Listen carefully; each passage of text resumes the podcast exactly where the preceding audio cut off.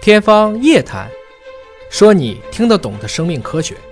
欢迎各位关注今天的《天方夜谭》，我是向飞，为您请到的是华大基因的 CEO 尹烨老师。尹烨老师好。哎，向小飞同学好。这个动物界也有很爆裂的物种啊，今天聊一聊是在水中的残暴的虾，嗯，被称为世界之最了。说你们家啊，如果想养这种虾，那个鱼缸如果不是防弹玻璃的，千万别养。至于吗？一个虾还能够把你们家鱼缸给敲碎了吗？看多大啊？就有人是水族馆的龙虾那么大的，也没见把玻璃敲碎就的。当时有人算过，如果按照跳蚤这个比例啊，嗯，如果跳蚤长到人这么大，直接就可以相当于火箭一样就发射走了。就它的这个自身的重量和它的力量相对比，对，就是我们从来都看不见跳蚤是怎么从 A 点到 B 点的过程的，你只到 A 点 B 点。嗯跳蚤，如果你真的看见它，是瞬间移动的，嗯它的这种跳跃速度是非常非常快的，啊，实际上要大于我们现在高速摄像机的，是这样子。嗯那么今天聊这个玩意儿，其实就是我们最近常讲了一个段子，说走就走，那什么玩意儿来 着？旅行啊，啊说走就走，皮皮虾呀。皮皮虾怎么说走就走呢？就是你没看过这个段子吗？骑着皮皮虾说走啊，皮皮虾，咱们说走就走。夏天快过去了，小龙虾快下市了，对，马上皮皮皮虾虾上就市上市了。了，然后大闸蟹就上市了，这对是咱们到了中秋前后比较喜欢吃的东西。对，皮皮虾呢，这是呃北方，你像北京、天津叫皮皮虾，这广东这边呢叫赖尿虾，这个啊东北叫虾爬子。就胶东整个胶东那一圈儿的，包括这个大连、丹东的，这确实叫虾爬子，还有叫这个虎虾的。嗯对，其但实是一个东西是啊、吧？学名叫螳螂虾。嗯，螳螂因为虾嗯它。像螳螂一样，有很多节，特别是它第一对螯就跟螳螂一样，它是这种镰刀状，这个特别厉害。这个即使一般的螳螂虾，它自己在海底下生存的时嗯候，它直接可以干开贝壳的。它不是把贝壳打开，是直接把这个壳给撬开，敲碎啊，就是像子弹一样的速度，这种弹速，哒哒哒哒哒哒哒，哦连续对一个点给冲量。哦学过牛顿第一定律吧？就把它干开了。因为我密切接触的都是煮熟 的，所以所以没感觉到它这俩钳子这么厉害。一般在中国北方的这种濑尿虾或者是皮皮虾、螳螂虾，其实绝大部分十厘米左右，嗯对，就大概十厘米这么大，差不多。对，但实际上这个东西可以长很大，在这个香港、深圳的一些高端的海鲜市场，嗯，你会看见一个矿泉水瓶里装一只虾，就像那个龙虾那么大。嗯哎，倒也没有那么大，但至少可能有小孩子前臂那么粗了，因为我是在那个海洋馆当中看见过，看见过龙虾那么大的赖尿 虾，就特别想 吃。我就说啊，这么大的虾爬子，其实可能味道不咋地。是，其实我们今天讲这个叫做雀尾螳螂虾，但是尾巴特别好看。 就它其实是一个单独的品种，对，是螳螂虾其中的一个种。一个种，一个种就是我们说这个最爆裂的、最残暴的虾是赖尿虾，或者叫虾爬子，或者叫皮皮虾中的一个种，叫雀尾。对因为我看这个照片啊，尾巴确实很好看啊，是啊这，颜色非常漂亮，花花绿绿五彩的。斑斓的，对。对，很多海洋的生物都是这个样子。嗯，反正有人也说嘛，在海底也看不见，长成啥样也没我们人看到的都是红的，啊，没， 我们看到的都是 熟那的。是因为它铁被氧化了啊。江湖上有几大神兽，嗯，你知道在这个知乎上有一段时间神兽是什么吗？不知道兔狲，兔狲是什就么是呀这？种大脸猫，就特别胖的一种猫啊啊，俄罗斯的一种野猫，嗯看着很胖很憨，那个东西也很猛。然后在一般的这种铁血军事论坛上，嗯大家一般讨论的脾气大的物种是什么？蜜獾吧？哎，蜜獾，蜜说的獾比较多。啊，然后有一段时间呢，特别流行那个平头的那个狐狸，狐狸还有平头的，方脸狐狸，狐狸啊方还脸有狐平狸，头就大家曾经有一个段子嘛，说找到了宽脸基因，就啊把那个狐狸放上去，其实跟这没啥关系啊。又有一段时间呢，大家讨论鲸头鹳，鲸头 冠，就是一种大鸟，它这个长得非常的奇葩，头很头大像鲸鱼一样，头像鲸鱼像的鸟鲸鱼一样的头，它吃肺鱼的，吃这种非洲在地上生活的肺鱼的，哦叫鲸头鹳，看起来还很萌，经常没事转个头，用呆萌的眼神看着你。嗯，所以，下面同学对基因了解比较多了，下一个阶段要补充一下生物多样性的知识。动植物的知识。今天聊这个叫做雀尾螳螂虾，嗯这是属于整个在螳螂虾家族当中最残暴的一个亚种。嗯，核心有三大特点。第一个，我们说的拳击的力量，主要就是指它前面两个螯的这种打击力量非常强。第二个就是看谁都喜欢斗一把。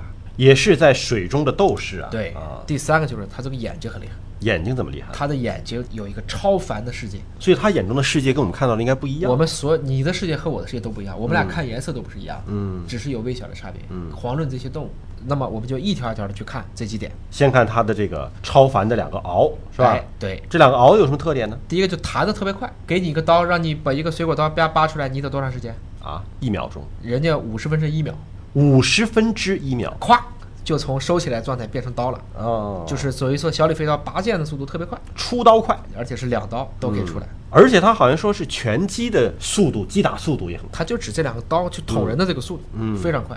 猜猜能达到多少公里？多少公里多少公里？时速多少公里？啊？这个速度可以快到公里来衡量吗？我觉得对时速一公里都很快了，弹出弹出这两个熬的这个速度，歘，八十公里，时速八时速八十公里。所以你想，就这么，时速80短的一个东西，八十公里几乎就是瞬间完成。嗯而且这个速度呢，它的冲击力可以达到六十公斤的重量，嗯，会变成什么样子呢？它抽刀的过程中，这个水会产生电火花的，哦，就是感觉电光火石一样。嗯古龙的书特别容易这么写， 嗯，只见一闪，嗯那人便倒在。移移倒了，所以呢，这个速度一拳相当于一千五百牛。嗯如果我们人类有同样的臂力，你就可以把一个棒球直接扔到地球同步轨道上去了。发卫星了的，直接可以发小型卫星哦了，就这个意思。。所以他这个力量在虾界应该就是无以匹敌的了，基没谁能超过他。嗯同样体格的话，他就是最厉害之一的。所以他看见猎物后就特别简单，就拿个猎物过来，我根本也不扯。你说什么伪装啊、放毒啊，一什么刀毙命哎，啊哒哒哒哒哒哒，他也不是一刀了，他是一连续的，哒哒哒哒哒，就是这样子。哦，我看见过，你可以去看看那个皮皮虾，嗯嗯就弹了虾捕食的时候，它那个速度非常快，肉眼根本就看不见，嗯，你就看那个东西就像被钻头转了一样，哒哒哒就开了，嗯然后呢，打完以后直接拖回去吃掉，嗯，就完了。就是说，一个就是拳，一个就是穿刺，这两个它配合使用，你说他这么高速的一个击打，包括力量这么大，他自身那个壳不会损坏吗？杀敌一千，自己也磨损呢、咱们牙齿还会磨损呢、对于这类的物种来讲，它都会蜕壳的。嗯，那对它来讲呢，因为它这武器虽然很轻也耐用，但是也是五万次以后击打5万次哎统计它这个前腰就会坏了。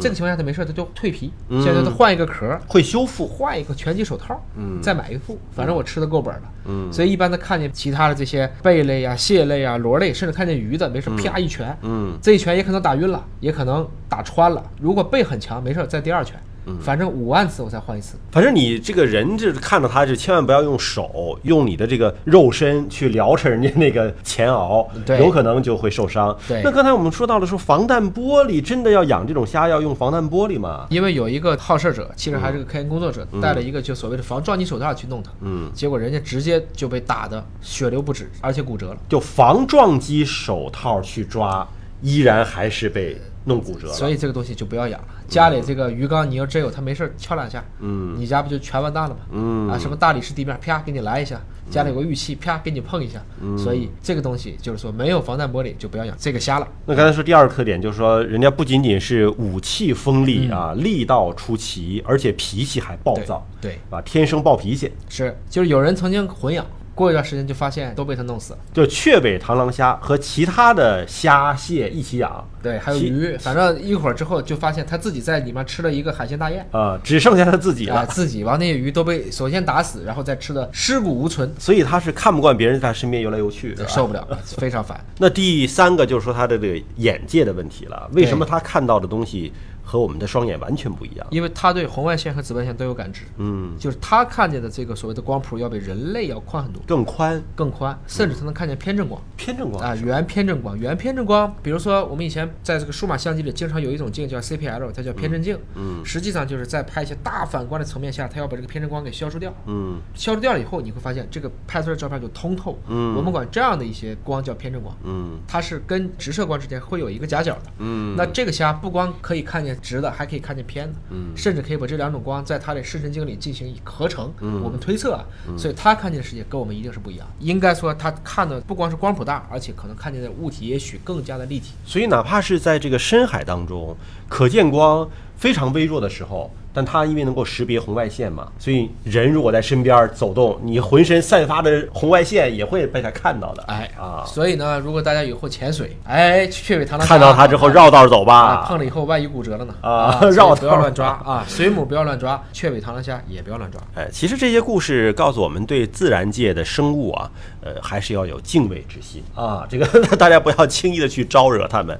今天节目就是这样了，感谢各位的关注。了解更多生命科学的知识，可以关注“尹哥聊基因”的微信公众号。下期节目时间我们再会。